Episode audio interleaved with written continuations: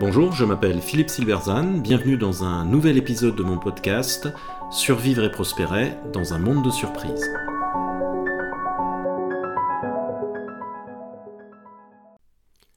L'ordre règne à Varsovie où quand les processus tuent la créativité de l'organisation. Une organisation sans processus ne peut pas fonctionner au-delà d'une certaine taille. Pourtant, il arrive souvent que le développement de processus étouffe la créativité, c'est-à-dire la capacité de l'organisation à continuer de répondre aux défis de son environnement. Alors comment résoudre ce paradoxe? Eh bien la clé réside dans la conception de ce que l'on a de ce qu'est un processus. Alors c'était il y a plus de 20 ans et il y a prescription. Le client de ma start-up était une très grosse entreprise qui avait lancé un très ambitieux projet de rupture. Ce projet avait été lancé dans des conditions acrobatiques, sans structure, avec une petite équipe et un mandat assez bref, créer et lancer un service très novateur en quelques semaines. Nous étions sous-traitants chargés d'une partie de la réalisation. Comment nous avions eu le contrat et les conditions dans lesquelles celui-ci a été réalisé mériteraient un article à eux seuls, mais bon, le service fut lancé dans les temps et inauguré en grande pompe par le dirigeant de l'entreprise. Fort de ce succès, le projet a eu pour ambition de grandir. Sont alors arrivés les managers. Je me souviens en particulier de l'un d'entre eux, appelons-le Jean-François, qui a repris la direction de notre projet. Enfin, pris, pas repris, car auparavant, il n'y avait personne. Donc, Jean-François me convoque un jour et m'explique que c'en est fini du chaos du projet. Il faut mettre plus de process, me dit-il, et de s'y appliquer avec force PowerPoint et feuilles Excel. Pour lui, le manque de structure initiale était une tare. Pas un seul instant, il ne s'est dit que c'était peut-être la raison du succès du projet.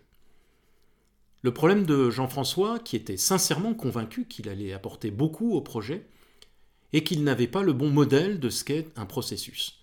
Les gens comme lui pensent qu'un processus est comme une recette de cuisine. Ils voient l'organisation comme une mécanique qu'il faut bien concevoir et bien huiler. Ils sont obsédés par l'idée de simplifier, car la complexité leur répugne. Ils y voient du désordre et du gaspillage. Or, un processus, ce n'est pas ça du tout au, sens premier, un processus, alors le terme français est procès, mais personne ne l'emploie, un processus n'est rien d'autre qu'un ensemble de phénomènes reliés qui se déroulent dans le temps. En management, il sous-entend souvent l'idée d'organisation de ces phénomènes, de structure et, derrière, d'intention et de méthode. Mais d'où viennent les processus d'une organisation?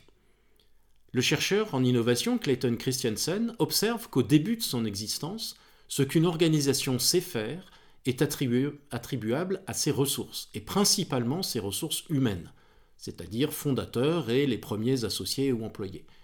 Des problèmes surgissent et ils sont résolus directement, de façon informelle.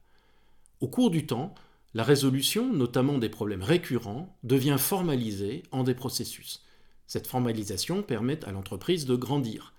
Les nouveaux employés n'ont plus à redécouvrir une solution par eux-mêmes, ils appliquent les processus développés par leurs prédécesseurs. La présence des fondateurs n'est plus nécessaire pour cette résolution, leur savoir est en quelque sorte encapsulé dans ces processus.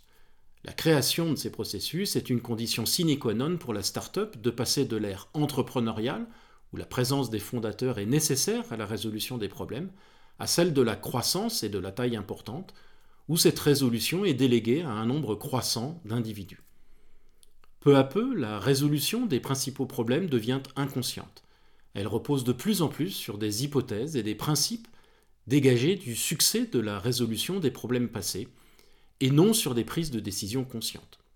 Ces processus et ces principes constituent alors le modèle mental de l'organisation, c'est-à-dire un ensemble de croyances et de valeurs apprises collectivement par l'organisation et vues comme elles comme des évidences.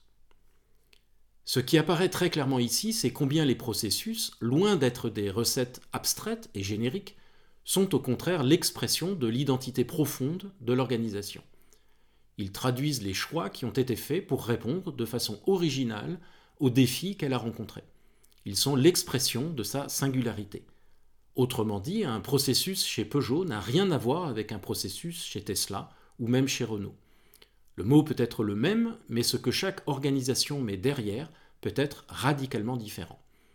Quand Jean-François arrive avec ses recettes de cuisine, il attaque frontalement ce modèle mental, ce qui ne manque pas d'entraîner une réaction immunitaire.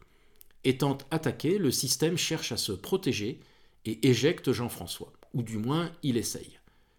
En l'occurrence, après un paquet de slides et de réunions, Jean-François a disparu, moins de six mois après son arrivée, au grand soulagement de tous les acteurs du projet qui ont pu se remettre à travailler. cela ne signifie pas qu'une organisation doive rester figée dans son modèle, ni qu'elle ne doive pas développer de formalisation de son fonctionnement.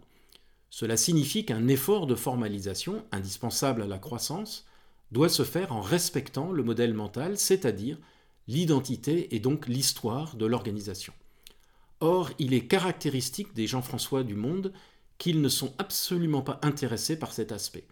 Leur mépris pour le passé leur semble une attitude rationnelle. Ils le revendiquent d'ailleurs fièrement le plus souvent. Ils veulent refonder le projet sur des bases saines, et c'est leur plus grande erreur. Si le système n'arrive pas à les éjecter, ils étouffent la capacité créative et mettent l'organisation en danger. Leur conception du processus A historique, asocial et simplifiante tentent en effet à ne considérer que ce qui se voit et qui est mesurable. Ils oublient qu'une large partie de la création de valeur se fait dans l'informel et qu'une organisation est un système complexe, qu'on le veuille ou non. Ce système, en outre, n'est pas mécanique mais social. La seule façon de le faire évoluer est par une approche sociale, c'est-à-dire en co-création du changement. En somme, Jean-François nie la réalité pour plaquer un modèle abstrait au lieu de partir de cette réalité pour la faire évoluer, et il pense qu'on peut appliquer une solution simple à un problème complexe. Il est toujours fascinant d'observer les Jean-François, et j'en ai vu un paquet dans ma vie. Ils se voient comme des pragmatiques avant tout, mais sapent systématiquement les bases de leur action par leur attitude dogmatique. Préserver sa capacité créative tout en formalisant sa façon de travailler n'a rien de simple. C'est un peu la quête du Graal des organisations.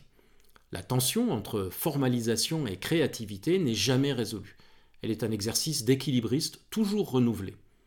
Une organisation qui veut réussir cet exercice doit comprendre que les processus le rendent possible lorsqu'ils sont créés à partir de son identité, c'est-à-dire lorsqu'ils sont l'expression de qui l'organisation est et le reflet de sa façon singulière de résoudre les défis auxquels elle est confrontée.